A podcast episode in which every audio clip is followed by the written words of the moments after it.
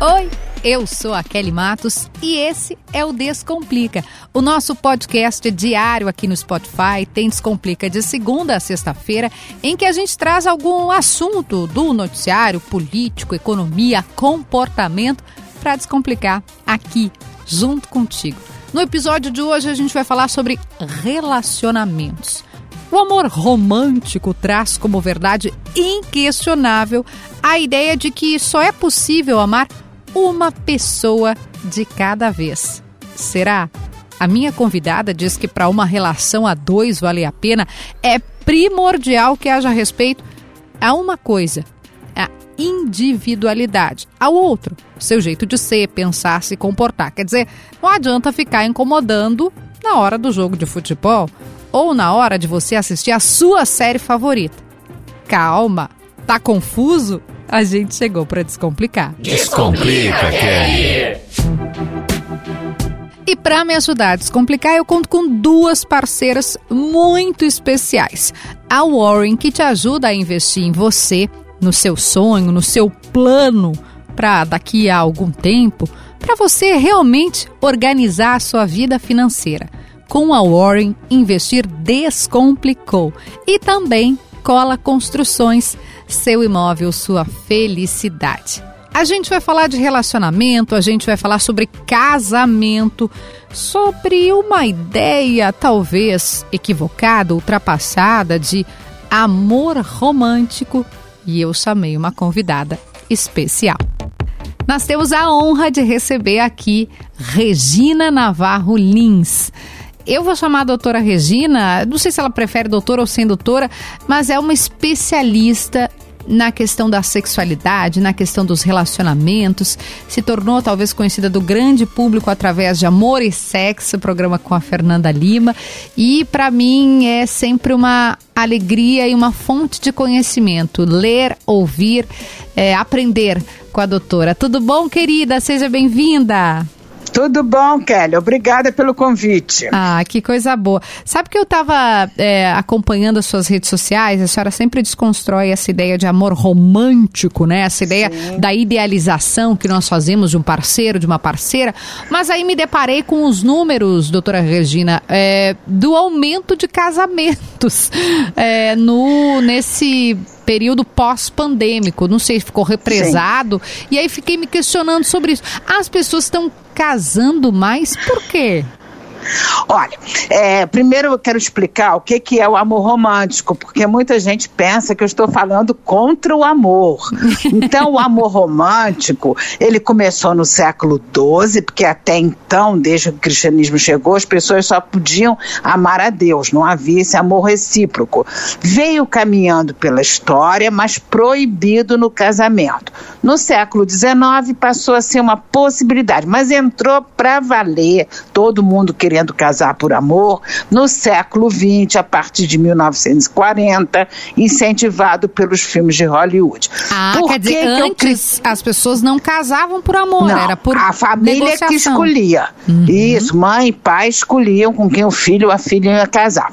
Bom, eu critico o amor romântico. Primeiro, ele é calcado na idealização. Você conhece uma pessoa, atribui a ela características de personalidade que ela não possui, na convivência, é impossível manter a idealização, porque você acaba vendo aspectos que você não gosta. Isso é natural, você gosta de alguns, não gosta de outros, mas aí você se é, desencanta, porque você imaginava tudo maravilhoso. O pior do amor romântico é que ele prega uma coisa terrível, ele prega a fusão entre as duas pessoas, os dois se transformarem num só. Quer dizer, ele prega a ausência de individualidade individualidade. As pessoas não respeitam a individualidade do outro. Você vê um casal, às vezes eu fico muito chocada, porque um se mete na vida do outro sem cerimônia alguma, né, Kelly? Ah, você tem que dizer isso pro teu chefe, pra tua cunhada, você, essa roupa você tem que trocar. Quer dizer, então, é muito negativo isso uma relação amorosa. Além disso, ele diz que todas as necessidades serão satisfeitas pelo outro, o que é mentira, e diz uma mentira, prega uma mentira horrível que gera muito sofrimento. Esse tipo de amor prega que quem ama não tem olhos para mais ninguém.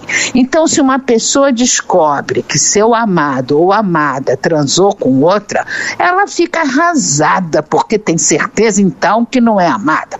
Bom, a boa notícia é que esse tipo de amor está dando sinais de sair de cena, porque se você for olhar a história, você vê que em cada período o amor se apresenta de uma maneira. Na Grécia era de um jeito, na Idade Média de outro, no século XVIII o amor se tornou ridículo, ninguém queria ser escravo das emoções. No século XIX foi um super romantismo, o amor estava em tudo e tal. Bom, então a busca contemporânea é pela individualidade, que é uma coisa muito boa.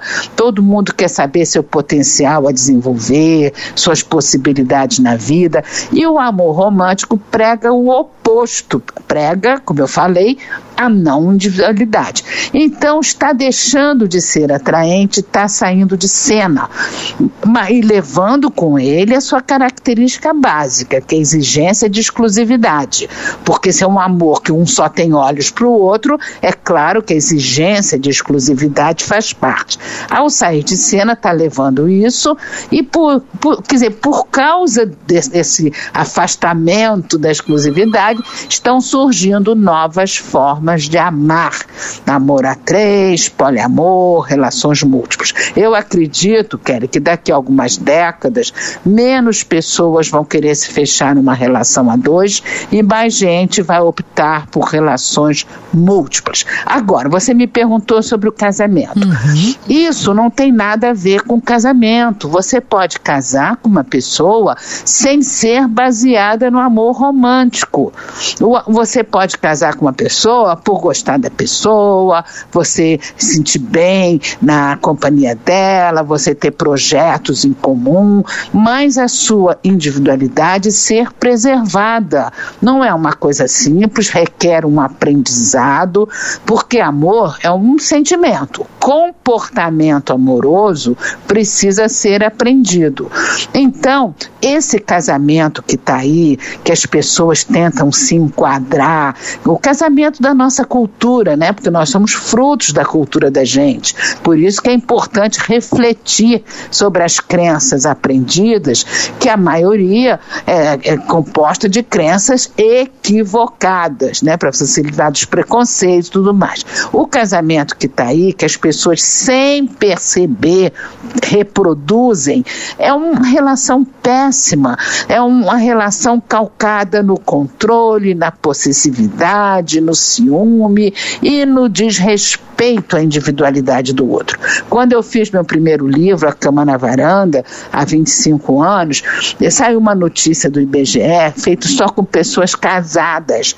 80% se declararam decepcionadas. É um número altíssimo, mas é por conta desse modelo que está aí. Para um casamento funcionar bem, tem que haver total respeito ao outro, ao seu jeito de ser, pensar, se comportar, liberdade de ir e vir, quer dizer, as pessoas terem amigos em separado, programas independentes e não haver controle algum da vida do outro. Aí eu acredito que um casamento pode ser ótimo. A senhora falou em idealização, né? Essa uhum. parte do, do amor romântico e em cultura.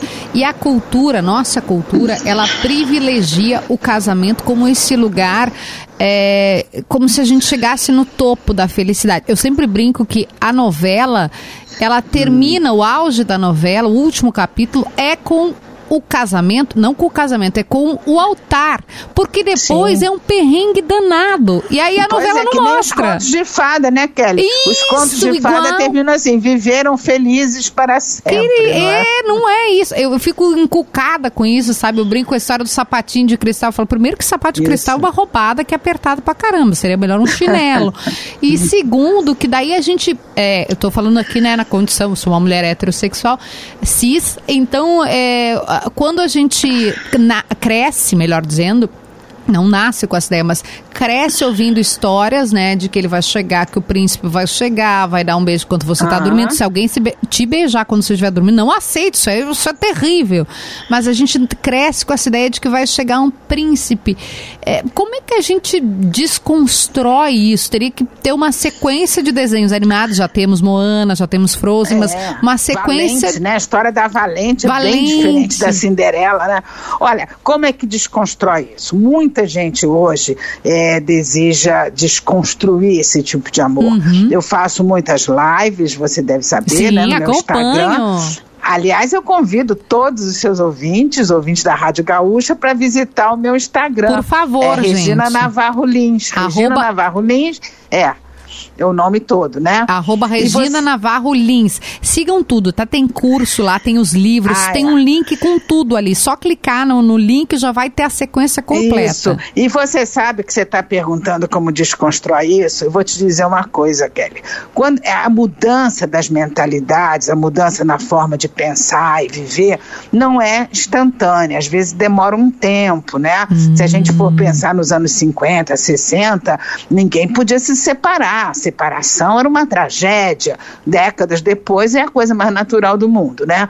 Então demora um tempo. Você sabe que os cursos que eu dou que tem mais sucesso são cursos para psicólogos, psicanalistas, porque eles estão precisando se sintonizar com o que está acontecendo hoje, exatamente desconstruindo toda uma moral, todos os preconceitos que sempre limitaram a vida das pessoas. Então isso é muito interessante, porque eu recebo pacientes no consultório que de, me dizem assim: olha, eu fui dizer para minha analista que eu gostaria de abrir a relação com meu marido e ela começou a dizer que eu tinha medo de aprofundar aquelas interpretações antigas, né, uhum. anacrônicas. Então eu comecei, a, eu criei esse curso, já estou na sexta turma, eu criei esse do curso para facilitar a vida das pessoas, porque hoje se tornou assim uma temeridade você procurar um psicanalista, um psicoterapeuta sem realmente conhecer a visão de mundo que essa pessoa tem,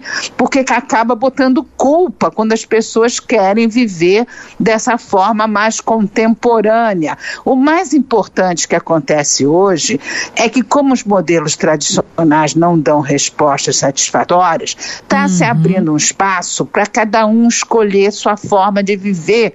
Se você quiser ficar casada 50 anos com a mesma pessoa e só fazer sexo com ela, tá tudo certo. Você pode fazer a festa de boda de ouro, tá tudo certo. Agora, se alguém quiser ter três maridos, também tá tudo certo. Cada um escolher sua forma de viver é uma grande coisa. Como as pessoas se libertarem desse amor que está tão arraigado na gente, porque ele entra por todos os poros desde que a gente nasceu, por meio das novelas, filmes, é. músicas, músicas, né? E também publicidade.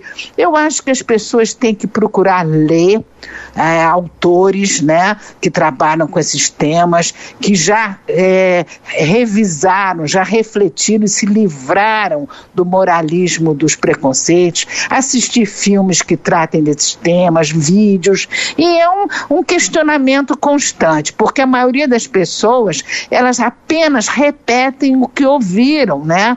Então você ouve, vai passando o que você ouviu. Quem para e diz, espera aí, será que isso é assim mesmo? Será que eu posso viver diferente? Então, nessas lives todas que eu faço, as pessoas mandam perguntas. E olha, vou dizer uma coisa para você, é impressionante a quantidade de perguntas que chegam, principalmente de mulheres que dizem assim: eu quero abrir a relação. O que, que eu digo para o meu marido? Olha! Ou então, eu propus ao meu marido abrir a relação, ele não aceita. A quantidade de mulheres é muito maior que dos homens. Porque os homens, historicamente, sempre puderam ter relações fora do é, casamento. Eles só não oficializam isso de querer abrir, porque isso, de alguma forma, exa né? Exatamente. o homem não. É. é, o homem não engravida, né, Kelly? Então sempre foi permitido a ele ter relações fora. A mulher não tinha, sempre teve o problema da gravidez. Agora, as mulheres começaram a ter relações extraconjugais a partir da pílula. Então, o número de mulheres que têm relações escondidas extraconjugais é igual dos homens. Não, não é o homem atualmente não tem mais que as mulheres. Só que elas querem abrir, querem ter liberdade de se relacionar com outras pessoas e os muitos homens não admitem isso de jeito nenhum. Quando o homem admite, eu já atendi vários casos no consultório, ele quer participar é, de swing, ou de sexo a três, ou de troca de casais, ou com vários casais. Ele quer, mas ele quer estar tá presente. Ele hum. não admite que a mulher tenha uma, relações fora e ele também. Eu atendi casos de mulheres dizendo assim: eu não quero mais, eu quero agora ficar só com ele. E ele não admite. Ele quer que eu continue nessas festas e tal e tal, transando com várias pessoas assistir. Então, isso é um dado curioso, né? Quando o homem aceita bem, ele quer estar presente. Doutora, a, a senhora falou da questão. Eu, eu, primeiro, eu assisto as suas lives, leio tudo, gosto muito quando a senhora é, não fala ou no, nos propõe a gente não falar e não tratar como traição, né? Porque daí sim, tem sim. um sentido, uma, uma, conotação muito pejorativa. Mas eu vou voltar um pouquinho antes, quero voltar numa coisa que a senhora falou. Por que, que a gente quer ter o controle sobre o outro? Por que, que numa relação a gente quer saber que horas o outro vai chegar? É, por que, que ele estava ausente? Por que, que ele não mandou mensagem? Por que, que a gente tem essa coisa de querer controlar o é, é outro? É a gente tem que pensar o seguinte: a criança pequena, ela é controladora, possessiva e ciumenta, porque se a mãe desaparecer, ela morre. A criança de 2, 3, 4, 5 anos, ela precisa o tempo todo, né, de cuidados emocionais uhum. e físicos. O adulto cresce, parece que tá, se libertou de tudo isso, mas quando entra numa relação amorosa estável, ele reedita essas necessidades infantis que tem como base o medo do abandono, uhum. que muitas vezes ficou reprimido, mas quando entra numa relação, ele coloca tudo isso. E existe uma aceitação social para isso. Existe o ciúme, por exemplo, sempre foi valorizado na isso. nossa cultura como prova de amor. Outro dia eu atendi uma moça que dizia assim: Ah, eu comecei a namorar, mas eu estou desanimada porque ele não sente ciúme. Ela não sabe a sorte que ela tem. isso, mas... não, a gente que não tem ciúme, eu não sou ciumenta. A gente não tem ciúme é visto como frio, como alguém que é, não está apaixonado. É, para você ver a influência da nossa cultura é. e de é. tudo isso que a gente tem que se libertar. Então, a questão da traição, eu não uso essa palavra porque é uma palavra que vem com uma carga negativa, pejorativa. Uhum. Você trair uma, um amigo, um sócio, um amado. Hoje existe uma grande discussão no Ocidente se realmente a monogamia é melhor que a não monogamia. As pessoas já estão discutindo isso porque essa história de monogamia é um imperativo na nossa cultura e todo mundo aprende isso e nem questiona. Então, já está implícito. Existem pessoas que dizem assim para mim na, nas lives, né, mandam escrito: "Ah, vale o que está combinado". Tem até uma expressão muito comum que elas dizem assim: "Combinado não sai caro". Se combinou monogamia, continua. Acontece, Kelly, que ninguém combina. Eu nunca vi na minha vida um casal começar a namorar e um dizer para o outro: vamos ser monogâmicos? Vamos. Nunca vi, porque já está implícito. Pressupõe, automático. Pressupõe. Isso. Você sabe que isso é tão forte que a, a, houve uma pesquisa na Universidade de Michigan sobre essa questão da monogamia e concluiu que a até os pesquisadores, os cientistas, os psicólogos que participam da pesquisa, eles já vão inconscientemente colocando a monogamia como superior. É, viés inconsciente, exatamente. Olha que coisa, quer dizer, então a gente está numa cultura que é muito raro você ver uma discussão isenta, uma discussão realmente por que, que tem que ser monogâmico, por que, que isso Não, é fundamental. Se você coloca isso é porque você é pervertido, porque você é contra outro. É. Daí vem a questão do moralismo, né? A nossa nação, Exatamente. ela é majoritariamente, né? Eu tenho formação católica e hoje, não, hoje que já estamos majoritariamente evangélicos, mas cristã, né? A nossa nação é cristã. Então uhum. também tem uma culpa que é colocada, né? A partir dos ah, livros horror. bíblicos é. de que o, o é, adultério é, é apedrejamento. É. Exatamente, a cultura judaico-cristã, ela é calcada no sofrimento, ela é calcada, primeiro assim, culpa, pecado, culpa, pecado, culpa, né? E valoriza o sofrimento. O sofrimento é uma virtude, não valoriza o prazer.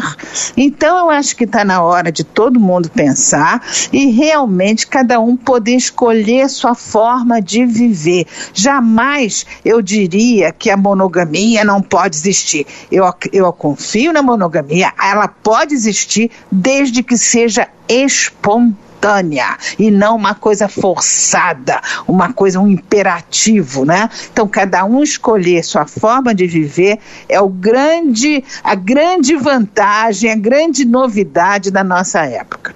As mulheres, uh, essa questão da culpa, ela é ainda mais forte, né, sobre a mulher. Uhum, a questão de uhum. ter que dar conta, além do, do, de ter um matrimônio bem sucedido, um casamento, uh, os filhos, a casa. E a gente está vendo agora, doutora Regina, na novela das nove, né, até a questão da, do etarismo, né, com a personagem uhum. da Andréa Beltrão. Queria falar um pouquinho com a senhora sobre isso. É, essa, essa mudança no comportamento aliás, mudança de comportamento não, mas é, é talvez a exposição disso, de que as mulheres se sentem aprisionadas, né? Por não poderem é. falar sobre sexo. O personagem, né, teve uma, uma, uma, cena, acho que de masturbação, se eu não estou enganada. E aí gerou todo um debate, mas por que que nós, mulheres, somos tolhidas ou fomos tolhidas disso é. ao longo do tempo? É, nós vivemos numa sociedade patriarcal, praticamente uhum. o mundo todo. São pouquíssimos povos que não são patriarcais, pouquíssimos. Você encontra um povo no interior de uma ilha do Pacífico, a coisa é assim.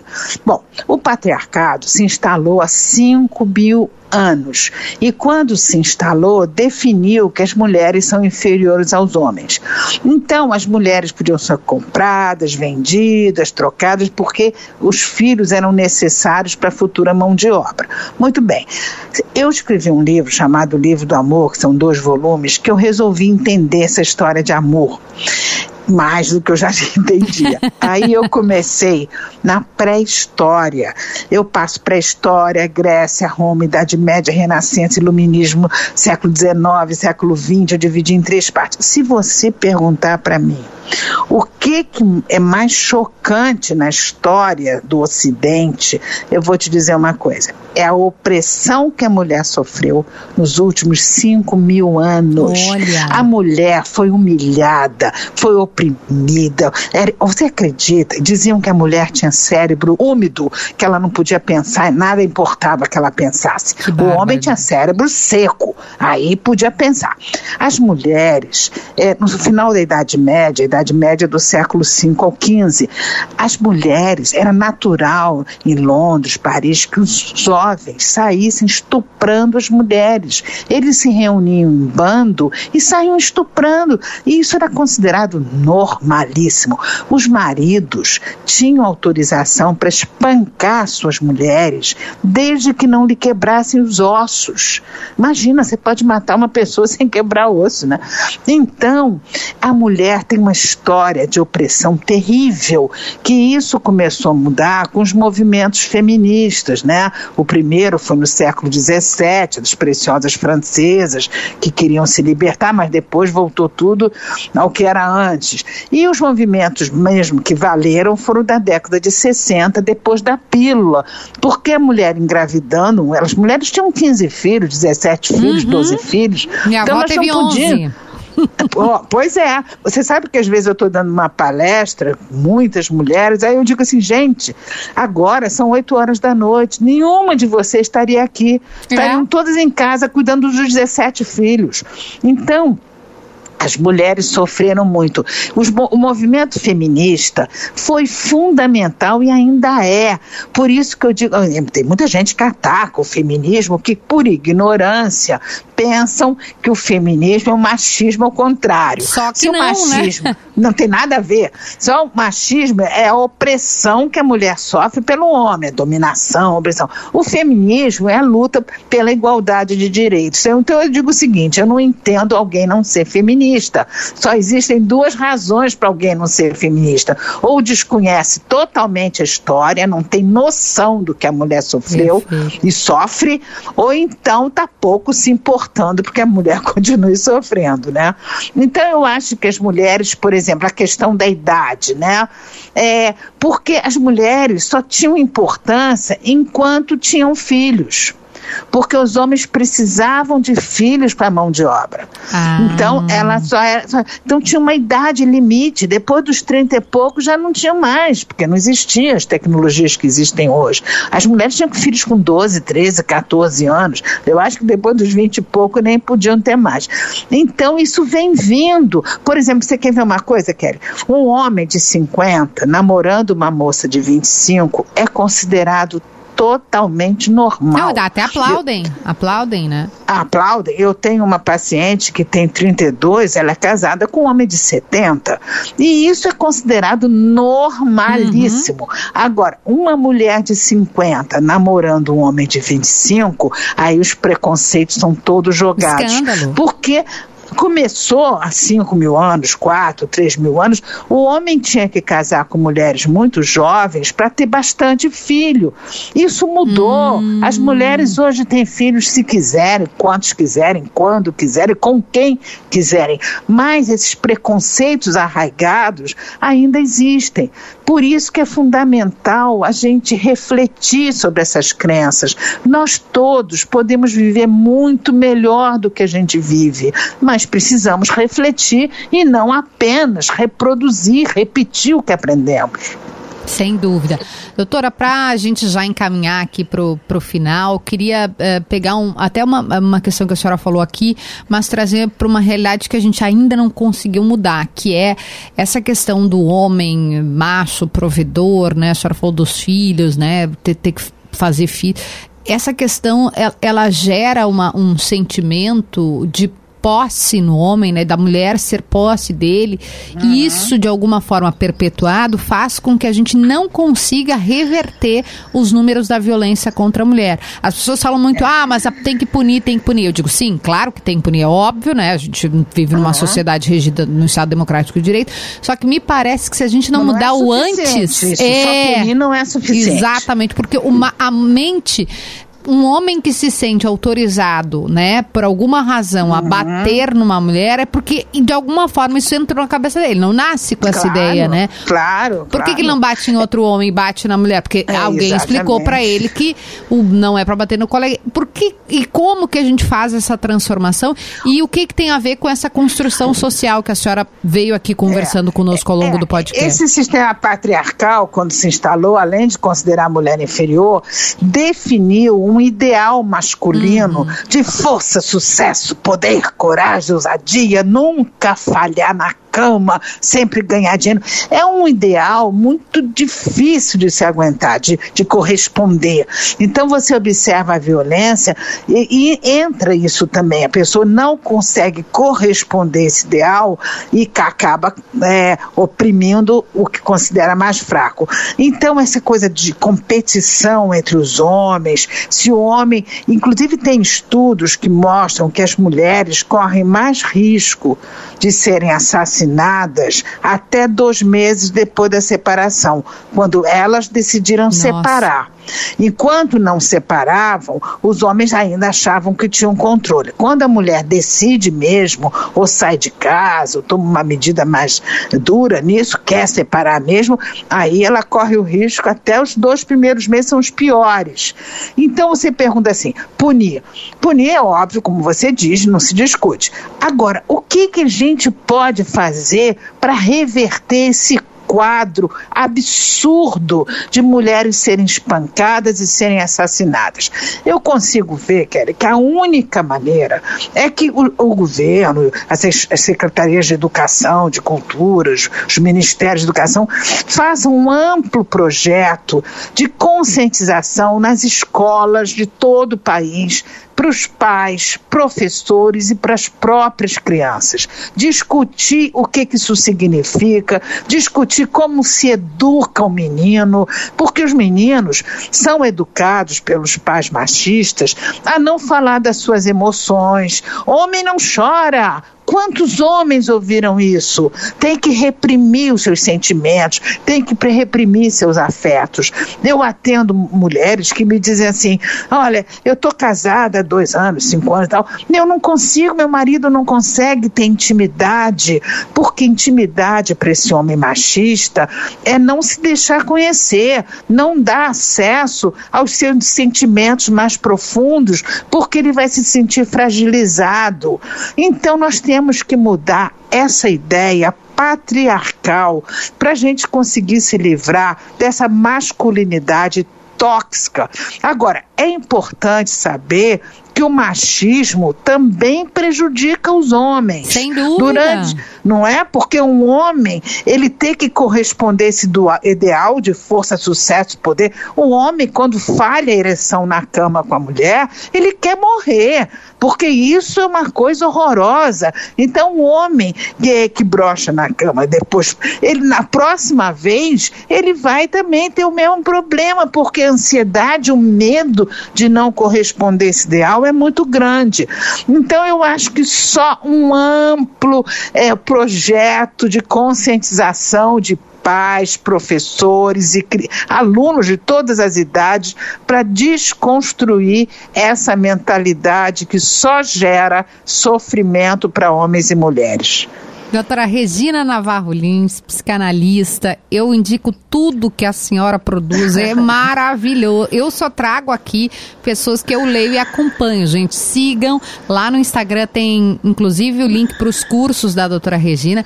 Quero agradecer imensamente a sua presença, vou lhe chamar muitas vezes, porque é sempre fonte de aprendizado. Sabe o que eu vou fazer agora no final? Tem muita gente casada nos ouvindo aqui. A senhora vai dar uma dica de como. Não, não precisa ser muito autoajuda, não, mas com base nos seus Sim. estudos. Aquela dica, com base no que a senhora vem ouvindo aí, né, do, do seu consultório, ah. das suas lives, qual seria a dica final aqui para nossa audiência?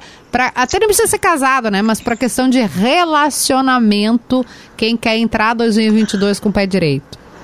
Olha, minha dica, e eu acho que é fundamental, é o respeito à individualidade do outro e você exigir respeito à própria individualidade. E isso é bem abrangente. Inclui não controlar, não determinar, não cercear a vida das pessoas. Cada um tem que entender o seguinte: numa relação são três partes. Eu, o você e a terceira parte é a nossa relação. Mas essa parte a gente entra os dois. Agora, minha minha identidade é minha, minha privacidade tem que ser respeitada e a sua também. Quer dizer, se o outro quer jogar futebol, deixa o outro jogar futebol. Se a mulher quer jogar futebol, deixa a mulher, não incomoda, não fica assim, né? Vai ler um livro, vá. Não, não tem sentido, Kelly, você está num casamento por necessidade de Perfeito. ter alguém. Você tem que estar num casamento porque é bom estar junto. Vocês gostam, tem, tem muitas coisas em comum, tem projetos, tem prazer no sexo, estão juntos pelo prazer e não por uma necessidade de medo de ficar sozinho. Maravilhosa. Volte sempre aqui com a gente. Um beijo. Feliz 2022. Beijo. Um beijo a todos os ouvintes. Muito bom compartilhar com vocês. O episódio de hoje vai ficando por aqui e essa dica final da doutora Regina Navarro Lins é para Warren. Invista em você e no seu sonho. Com a Warren Investir Descomplicou e Cola Construções, seu imóvel, sua felicidade.